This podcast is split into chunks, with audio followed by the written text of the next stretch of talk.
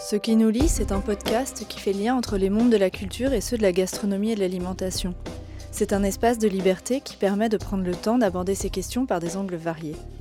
Parce que notre nourriture est notre culture, parce que la question de l'alimentation est au cœur d'un véritable projet de société, la parole est donnée en priorité à celles et ceux qui s'engagent pour une société juste et respectueuse du vivant. Chaque mois, un nouvel épisode est mis en ligne et vous permet de découvrir des personnalités venues d'univers très éclectiques, mais qui participent à la réflexion. Artistes, auteurs, autrices, cuisiniers, cuisinières, chercheurs, photographes, architectes, nombreux sont celles et ceux qui font lien entre leurs pratiques et les cultures alimentaires. Je suis Camille Brachet et mon invité est Jennifer Hartsmith. Je l'ai rencontrée le 6 février 2020 à Paris dans son laboratoire. Jennifer Hartsmith est la fondatrice de la marque Tookies Gambetta, lancée en 2014 avec des petits sablés personnalisés décorés, résultat de ses études de design, de typographie et de pâtisserie. Touchée par les sensations ressenties dans la nature et familiarisée aux vertus des plantes par sa grand-mère australienne, Jennifer Hartsmith a décidé de se former à la naturopathie. Forte de cet enseignement, son travail est traversé par ses valeurs en lien avec l'écologie et le respect du vivant. Aujourd'hui, son parcours atypique lui permet de proposer des créations culinaires différentes des propositions classiques, nourries de ses diverses expériences. Durant l'entretien, nous sommes donc revenus sur son approche bien particulière de la pâtisserie, mais aussi sur les techniques qu'elle mobilise pour réaliser des gâteaux plus sains et gourmands. Elle nous a aussi expliqué la complexité d'un milieu qu'elle connaît bien, Jennifer Hart-Smith a appris son métier en faisant plusieurs stages et son expertise globale lui permet maintenant d'accompagner le changement à travers une activité de consulting. Pour Jennifer Hart-Smith, l'univers de la pâtisserie doit évidemment encore évoluer, mais si la dynamique de fond lui semble enclenchée, c'est à nous qui achetons des pâtisseries de l'accompagner en choisissant intelligemment ce que nous mangeons. Bonjour Jennifer Hartsmith, vous êtes la créatrice de Tookies Gambetta, euh, qui est une pâtisserie consciente, comme vous l'indiquez sur votre site. Euh, alors pour commencer, qu'est-ce que c'est tout simplement une pâtisserie consciente? Euh, alors une pâtisserie consciente, c'est déjà une pâtisserie qui quand même reste gourmande et allie le plaisir, et aussi des notions qui me semblent juste essentiel aujourd'hui, c'est euh, le fait d'être quand même euh, conscient de ce qui se passe dans le monde et que c'est pas parce qu'on est dans un plaisir euh, primaire voilà du sucre et tout ça qu'il faut que ce soit délétère pour la santé et pour l'environnement. Les cuisiniers ont depuis longtemps pris un un engagement dans ce sens, où ils sont vraiment dans une cohérence à 360 entre euh, la sélection du produit, la personne qui fait pousser le produit, euh, dans quelles conditions, d'où ça vient. Et je trouve qu'en pâtisserie, c'est trop long.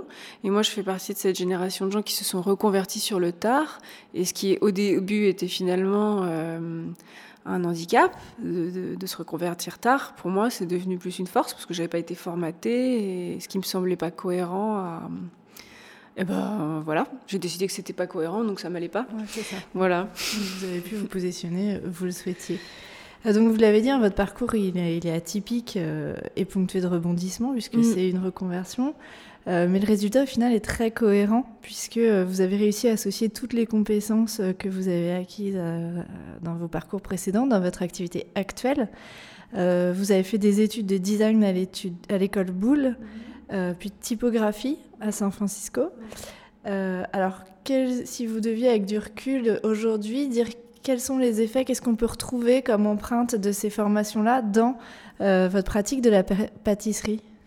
Alors, en fait, c'est vrai qu'il n'y a jamais eu du tout de stratégie dans mes choix. C'est-à-dire que je me suis jamais dit, ah tiens, je vais faire. Euh, enfin, s'il y a eu quand même dans ma reconversion en pâtisserie, le fait d'être graphiste, je m'étais dit que la pâtisserie, c'était ça alliait la technique et l'esthétisme, et qu'il il y avait la notion du beau et la rigueur. Et en fait, ça me plaisait parce que ça me semblait très proche du graphisme, avec ah, juste. C'est euh, comme pont.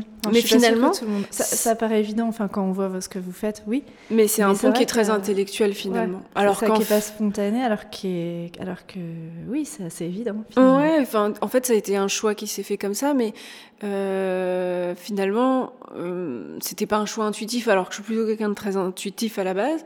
Mais finalement, j'y suis allée. Et après, j'étais très vite malheureuse dans ce métier parce que les matières avec lesquelles je travaillais n'avaient pas, euh, voilà, le, côté. Euh, ça me nourrissait pas, quoi. J'étais partie pour pour trouver du sens et j'ai pas du tout trouvé de sens, quoi. Je travaillais vraiment avec beaucoup de matières plastiques, euh, des produits très blanches et raffinés. Et du coup, bah là, plutôt que de repartir sur une, une énième reconversion, euh, bah, la naturopathie, je l'ai fait sur mon temps libre, euh, sur trois années pour, euh, pour moi, personnellement. C'était à la marge, ça, au départ. Ça, c'était à la marge. Il n'y a jamais eu de, stratégie. Je me suis jamais dit que j'allais faire de la mmh. pâtisserie saine. C'était juste pour moi un mariage impossible, en fait.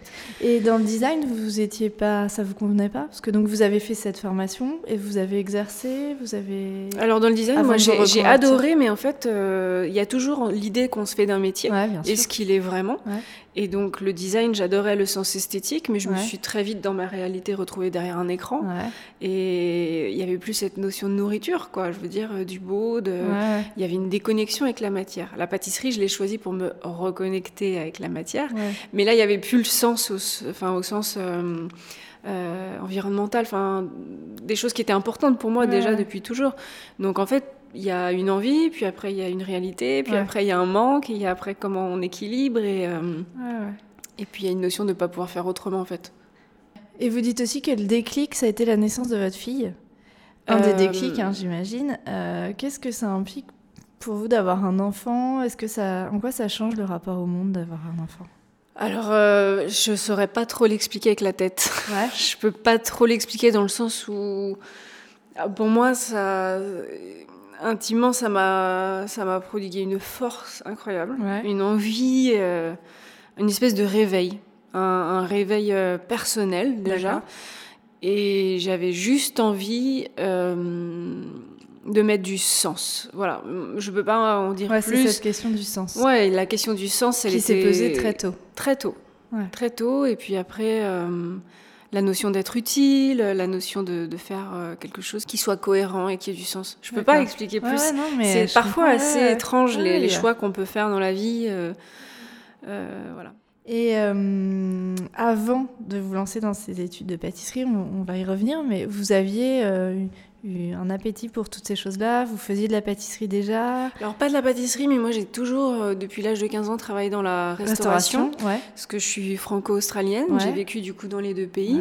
Et en Australie, on, nous met très tôt au travail en fait. C'est-à-dire qu'il y a l'école, qui est souvent de 9h à 3h. Mmh. Et euh, l'après-midi, tout, tout, le monde a un petit boulot. Un petit boulot. Et très souvent, c'est dans, la, restauration. Et j'ai très vite adoré ça.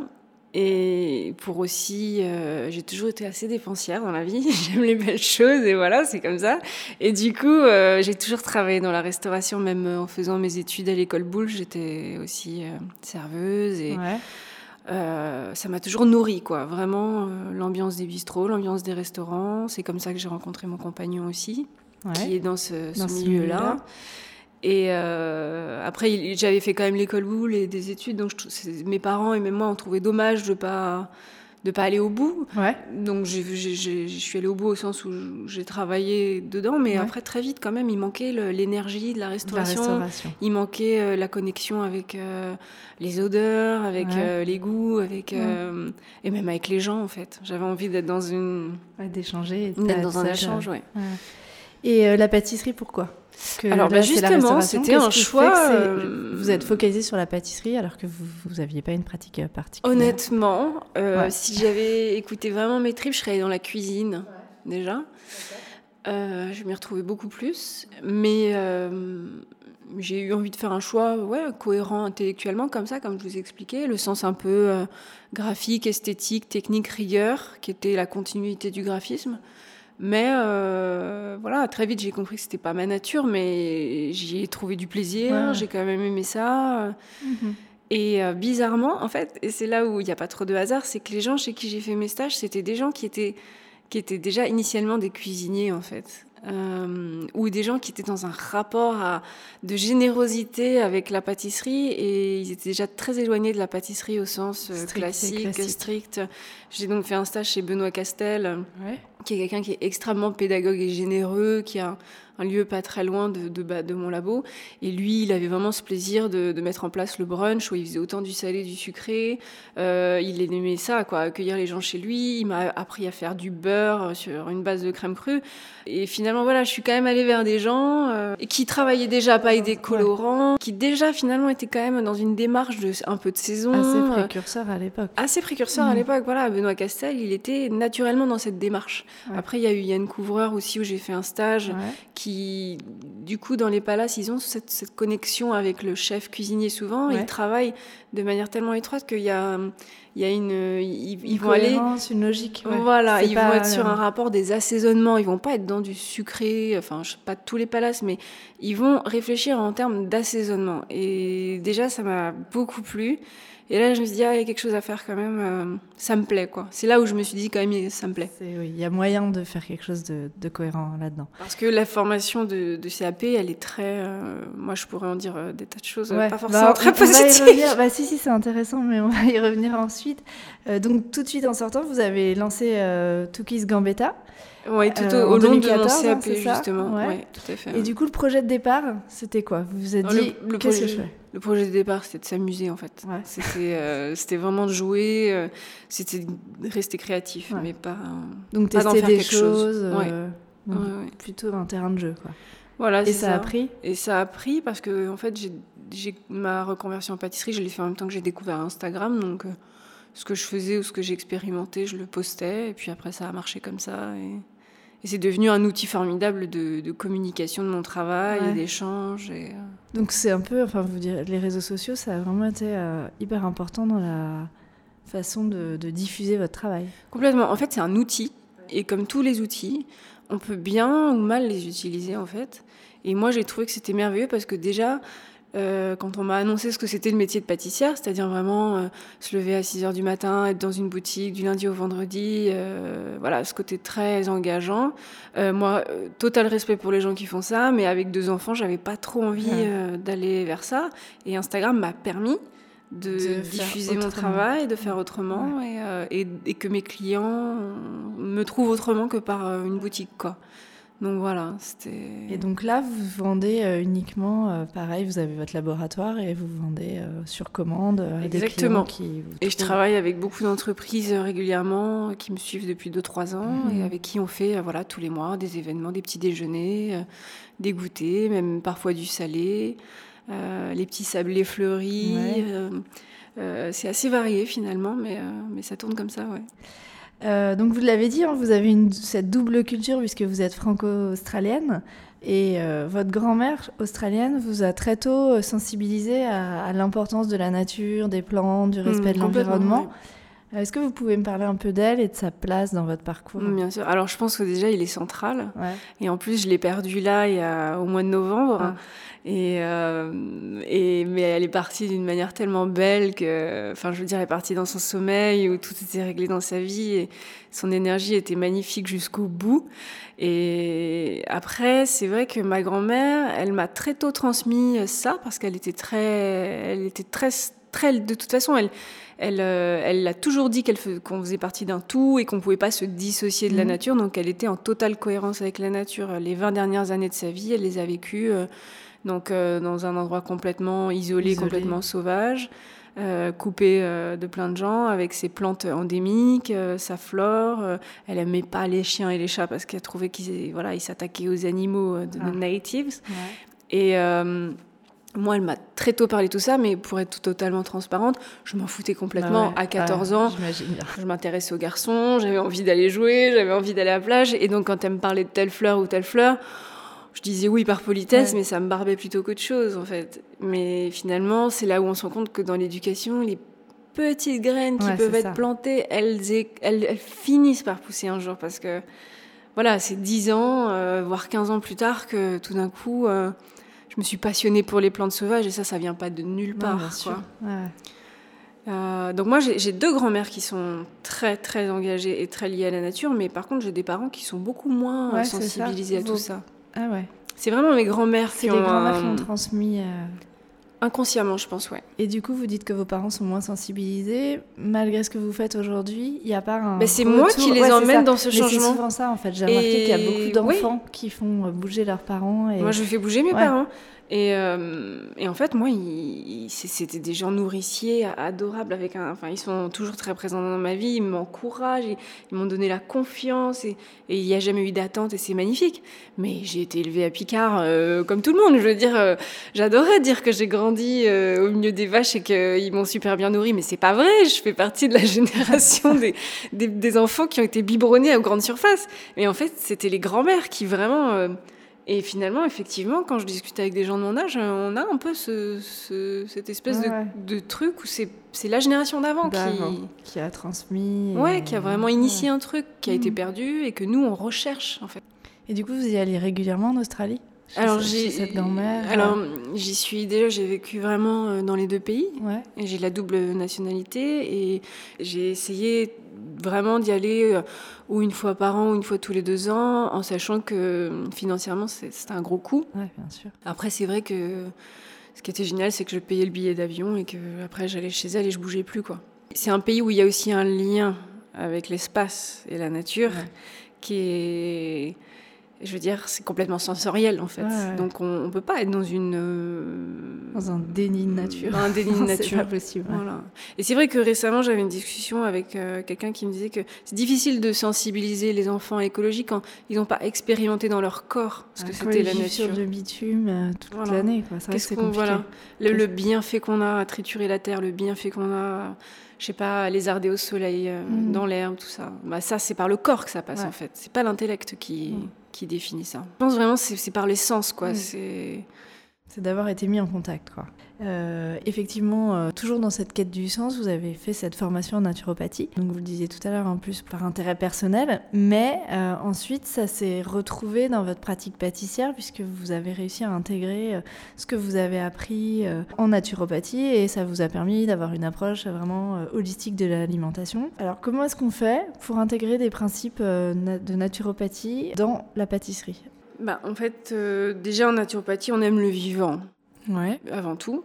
On aime ce qui est le plus proche de la nature, donc le moins raffiné, le moins transformé. Donc déjà... Euh, déjà, c'est compliqué. Donc déjà en pâtisserie, quand on travaille avec vraiment des produits tous très très blancs, euh, voilà, du sucre blanc, de la farine blanche, et qu'on est, on vous raconte ça d'un point de vue technique, bah c'est génial, mais il manque quand même quelque chose, quoi. Et en naturopathie, moi, ce que ça a apporté, c'est que ça a vraiment réintégré l'intérêt de travailler avec des matières complètes, c'est-à-dire que en fait un grain de blé c'est parfait.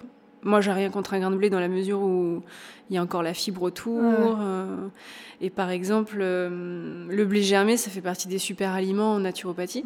Dans la culture essénienne, c'était même le médicament du peuple, quoi.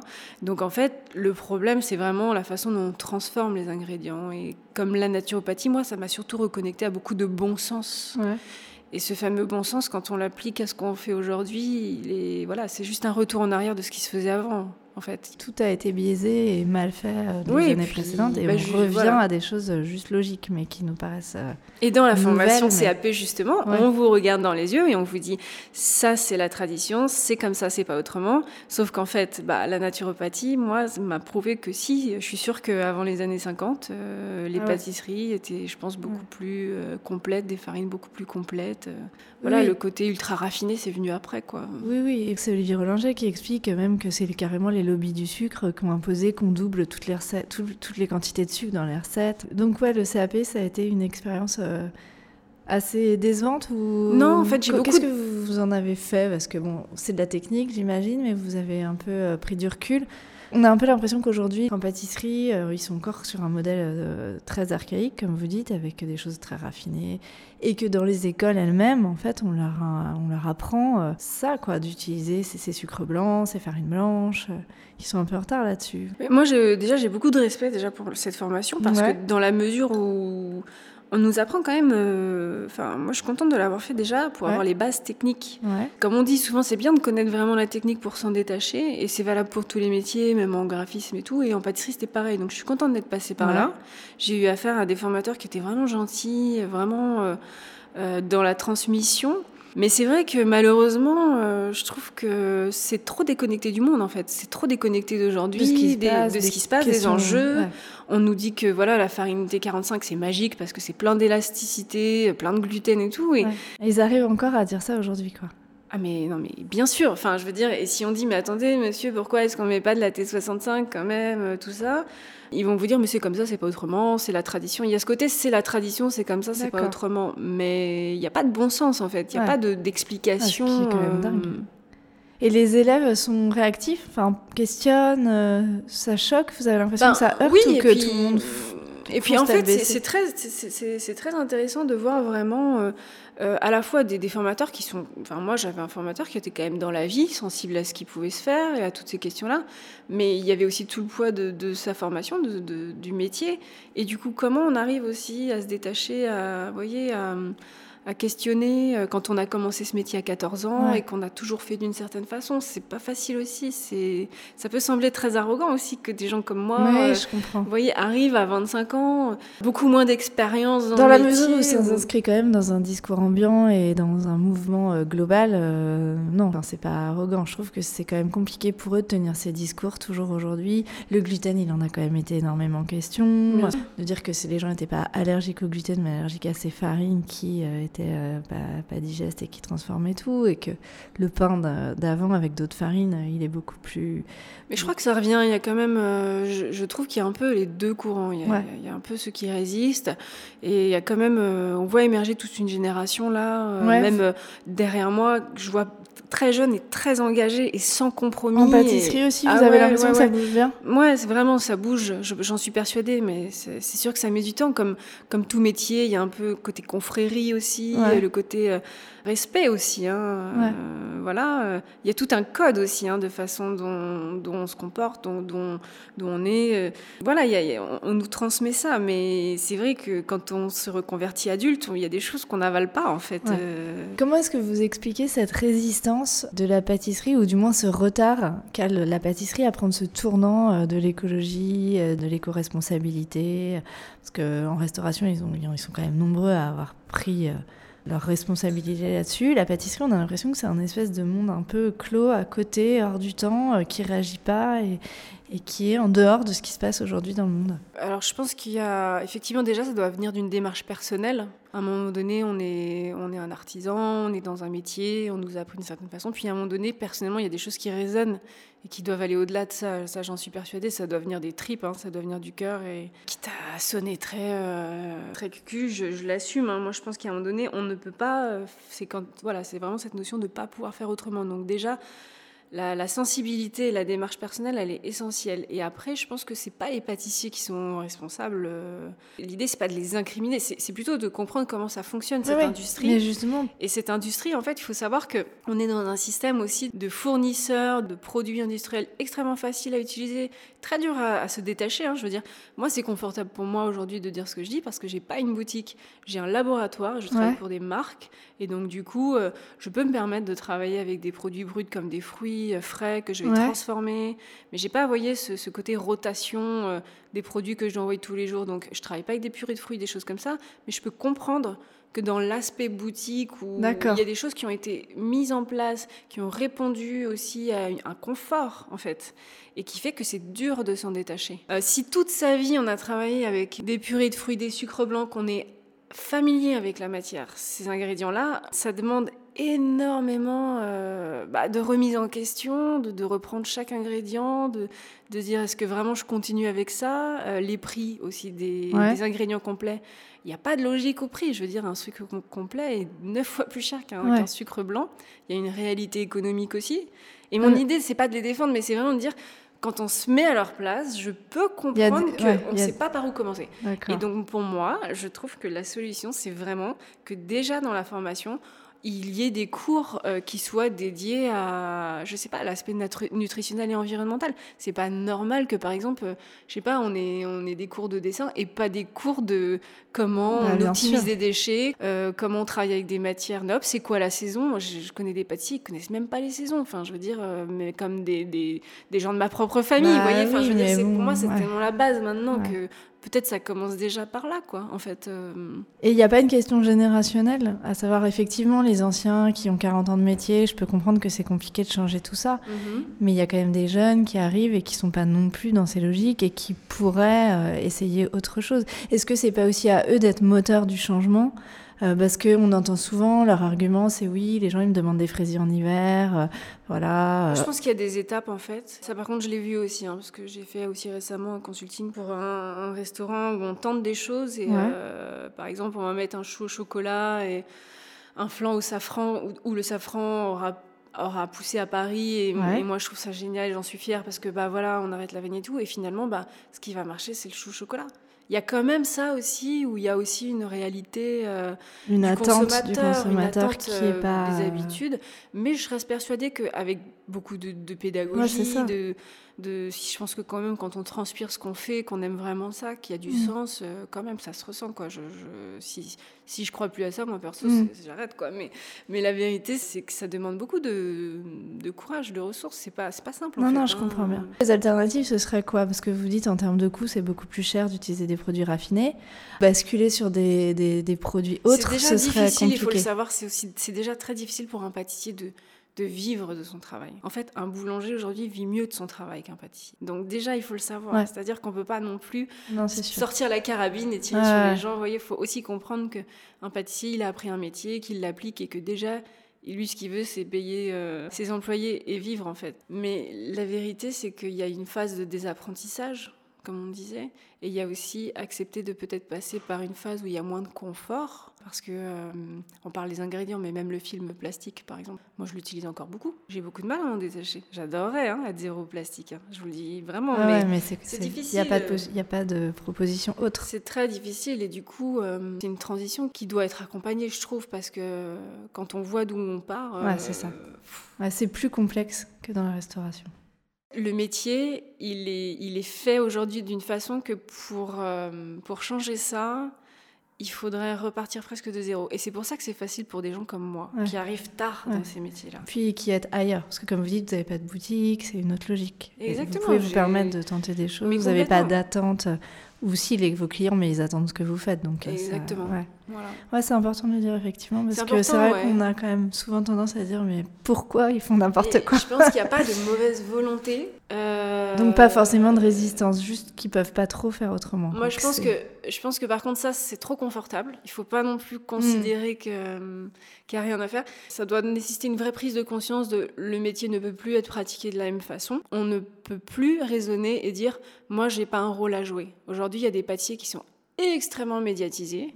Ces gens-là, en fait, il faut qu'ils prennent conscience de leur force, de leur puissance. C'est-à-dire que médiatisés comme ils sont, ils ont un rôle à jouer. mais il faut qu'ils en aient envie, il faut que ça les touche, que ça leur parle. C'est pas, c'est pas. Voilà, Moi, j'ai espoir. Je pense que ça va. Voilà, pas forcément les plus engagés. Euh.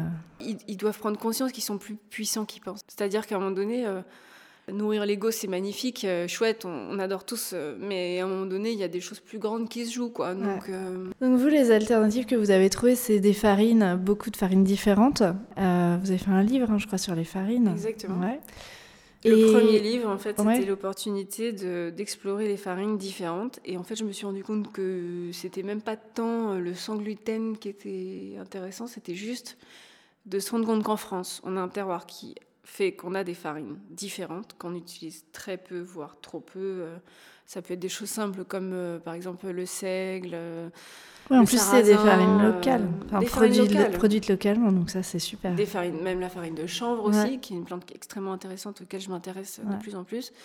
Et en fait, ces, ces farines-là, elles sont pas utilisées du tout. Donc l'intérêt, c'est vraiment de, de, les réhabiliter, de s'y intéresser, et les produits qui viennent de loin, qui sont quand même beaucoup utilisés en, pâtisserie, parce que même le sucre, euh, bah, rien que le sucre, déjà, c'est, ça vient de, du bout du bout du monde. Mm. Euh, tout ce qui est le chocolat, enfin le cacao, la vanille. Bien sûr. Comment est-ce qu'on peut faire mieux Parce que ça paraît, hein, ça paraît bah, quasi impossible. en fait. je suis, comme tout le monde, j'adore ça. j'essaye de pas trop en mettre, mais j'en utilise quand même. Et euh, la vanille aussi, vu le prix et effectivement parce que ça vient loin, j'essaye de travailler d'autres aromates, beaucoup plus des plantes, des plantes sauvages. Bah, le safran, comme je vous disais, des choses comme ça. Mais euh, ça ne plaît pas toujours. Mais moi, je travaille quand même avec des sucres complets qui viennent de loin. Ouais. Et Après, ça, on ne peut pas trop faire autrement. Je travaille... bah, c'est toujours une question d'équilibre, en fait, vous voyez, c'est-à-dire être 100% local, je trouve que c'est impossible. Non, mais c'est pas tenable. Mais... Euh, moi, en naturopathie, pour le coup, j'ai appris une approche très santé et nutritionnelle, forcément, nous, ce qu'on va aimer, c'est tout ce qui va être euh, de l'ordre du, végétal. On va, entre guillemets, euh, euh, privilégier les matières grasses végétales. Donc, on va adorer la noix de coco. Donc, super l'huile de coco. Donc, un gâteau parfait naturopathiquement parlant, hein, c'est de l'huile de coco, du sucre de coco, des dattes et de la farine de coco. Et là, on est bien. Hein, je veux dire, euh, d'un point de vue digestibilité, c'est merveilleux. Bah, sauf qu'il n'y a pas de cocotier chez nous. Donc, en fait, il y a aussi cette question-là. Ouais, c'est pour ça, c'est vraiment, c'est très complexe. C'est très complexe. En fait, on peut avoir vraiment des, des espèces de pâtisseries qui vont être 100% santé, mais 0% environnement. Euh, en plus, parfois, on s'engouffre dans un ingrédient euh, comme l'avocat, par exemple, le quinoa ou la coco. J'en suis persuadée que c'est ce qui va arriver avec la coco. Et, que, et, on en revient parce qu'en fait, on s'y engouffre tous. Euh, ça crée des bouleversements économiques dans des, voyez, dans des pays. Et vous réajustez en permanence votre façon de faire Tout le temps. Ouais. Tout le temps. Ça, c'est aussi intéressant. Mais ça bouge tout, le temps. temps. Mais tout le temps. Parce que, par exemple, j'ai utilisé beaucoup la coco, justement. Alors qu'à un moment donné, je me suis dit, bah non, j'ai aussi des amis qui sont hyper engagés ou qui me disent, bah, ta noix de coco, ouais, moi je, vois l'aspect nutritionnel, mais pas l'aspect environnement. Euh, et je trouve qu'ils ont raison. Par exemple, une huile qui serait naturopathiquement hyper intéressante euh, d'un point de vue santé local, c'est le colza. Bon, le colza, euh, il y a un goût qui fait qu'on peut pas le mettre partout. Euh, j'ai déjà essayé de faire des gâteaux à la vapeur au colza, il y a quand même un goût, ouais. voyez ouais, donc du coup vous testez quoi. ça passe beaucoup par les tests, euh, on croise toutes les données, est-ce que ça fonctionne ensuite en goût Voilà. Après moi j'adore, euh, j'ai trouvé une solution que j'aime beaucoup, c'est le beurre clarifié, le ghee, donc, qui est très présent dans la, cuisine ayurvédique. Mm. Donc on va par exemple faire fondre une mode de beurre, on va avoir vraiment deux couches très marquées, donc des lipides du beurre euh, qui, comme sont pas surchauffés, donc restent nutritionnellement très intéressants. Mais par contre, on se débarrasse de la caséine et du lactose qui sont indigestes. Et donc le beurre clarifié, je travaille énormément avec. Mais d'un point de vue naturopathique, je suis pas juste. Donc c'est assez compliqué en fait hein, de, Effectivement. Donc on fait des choix et on les assume. Enfin moi je. Et c'est des choix qui bougent. Il y a des choses que vous faisiez quand vous avez commencé que vous faites plus? Ce que je fais plus, c'est vraiment, euh, comme je vous disais, vraiment la base de la base, c'est les, les, produits, les ingrédients ultra raffinés comme le sucre blanc mm. ou les farines blanches parce que en naturopathie, on nous explique vraiment que c'est des calories vides, c'est-à-dire ça n'apporte rien à l'organisme. Et euh, bah, ce que je vous dis, un grain de blé qui est vraiment débarrassé de ses fibres, de ses oligo-éléments et de ses minéraux n'apporte rien par euh, voilà, euh, une espèce d'amidon, de mm. colle. et pareil pour le sucre blanc, et là c'est même encore pire. Euh, donc ça déjà c'était pour moi ma première position sur laquelle je reviendrai pas. Mais par contre, euh, oui, je fais plein d'allers-retours. Là, je suis à fond dans le sarrasin, euh, à fond dans le chanvre. Et le, la farine de riz, par exemple, c'est magique parce qu'il n'y a pas de gluten. La farine de riz fait monter l'index glycémique, c'est pas mieux non plus. En fait, parfois, il vaut mieux un, blé ancien sur lequel on aura mis un, un, levain naturel, donc il y aura donc digéré l'acide phytique le pain fait à l'ancienne par les, vraiment la bah, tradition, c'est tellement juste, mais tellement juste. En fait, on est sur des farines anciennes où il y a du gluten, mais juste ce qu'il faut, mais pas trop. Le levain va venir intervenir et digérer ce qui est vraiment, vous voyez, néfaste pour la santé. Un vrai pain au levain, euh, comme moi j'ai la chance de pouvoir acheter mm. chez un boulanger à côté, qui en plus est bio, bah franchement, c'est pas tous les jours, mais quand c'est le cas, c'est gagné. Quoi. J'ai pas de problème avec ça. Euh, vous avez des projets? Euh, J'ai lu, alors je ne sais pas si, si vous allez démentir ou pas, que vous aviez un projet d'ouverture de restaurant dans lequel vous seriez la pâtissière. C'est toujours d'actualité euh, Non, c'est pas du tout vrai. D'accord. Bon, on lit ça dans les interviews. Non, pas du tout. D'accord. Non, non, en fait, je fais, je fais plus du consulting, j'accompagne. Ok. Et ça, ça fait partie de mes gros chantiers, en fait. C'est justement ce qu'on disait. Moi, je pense que je suis techniquement beaucoup moins expérimentée que des pâtissiers qui ont commencé ce métier à 14 ans, mais je suis persuadée d'avoir des choses à leur apporter plus sur euh, comment on s'engage, en fait, euh, vraiment. Comment on, arrête de croire qu'il y a des choses dont on ne peut pas se passer, comment on les remplace. Et d'être plutôt consultante technique sur ces choses-là. C'est hyper important, enfin, c'est central comme place, c'est chouette. D'accompagner vraiment. Et ça, j'ai commencé à le faire et, j'adore, en fait, vraiment.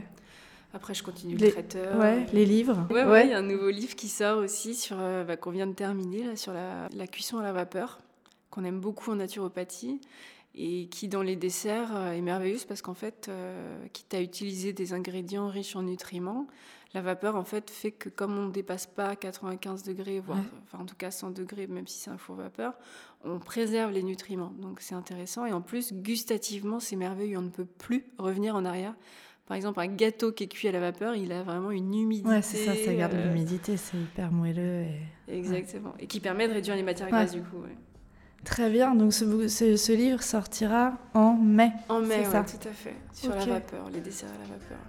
Bah écoutez, merci beaucoup Jennifer bah, Smith pour ce regard différent euh, sur le sucré, pour cette approche euh, si personnelle euh, de la pâtisserie. C'est vraiment très très intéressant. Bah, merci beaucoup.